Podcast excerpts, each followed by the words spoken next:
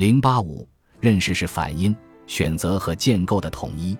马克思主义哲学把科学的实践观、合理形态的辩证法引入认识论，不仅驳倒了唯心主义先验论和不可知主义怀疑论，而且克服了旧唯物主义直观反应论的缺陷，创立了能动的反应论。人与世界的关系，首先是改造与被改造的关系，在此基础上才产生出反应与被反应的关系。人是在自觉地、能动地改造世界的过程中反映世界的。正是在这种双重关系中，人们既改造着客观世界，也改造着自己的主观世界。人对世界的反应能力随着实践的发展而发展。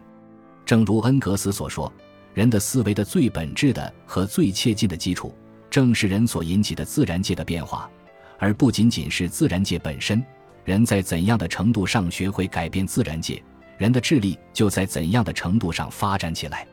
同时，人对世界的能动反应是充满矛盾运动的辩证过程。认识是思维对客体的永远的、无止境的接近。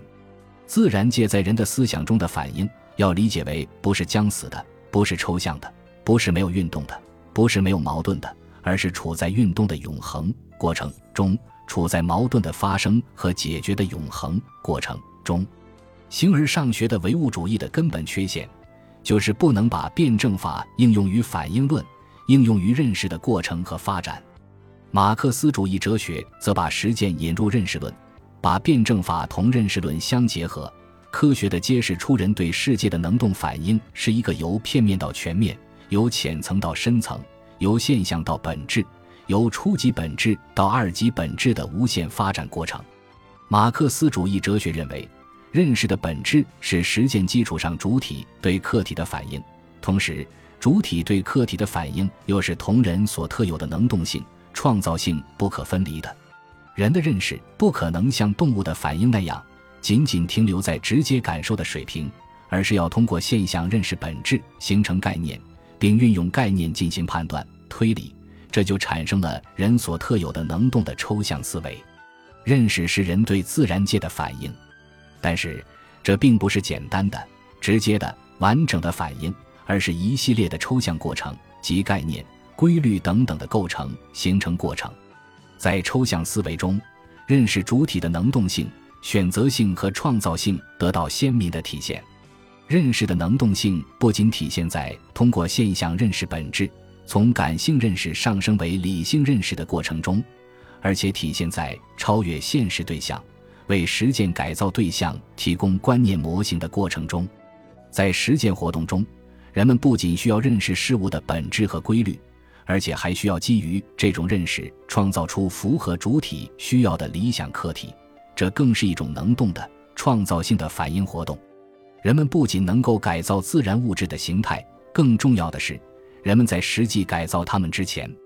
就在头脑中把自然物质对人来说应当如此的面貌反映出来了。换言之，人的认识不仅仅是客观事物的模本，而且为改造客观事物提供蓝图。正是在这个意义上，列宁认为，人的意识不仅反映客观世界，并且创造客观世界。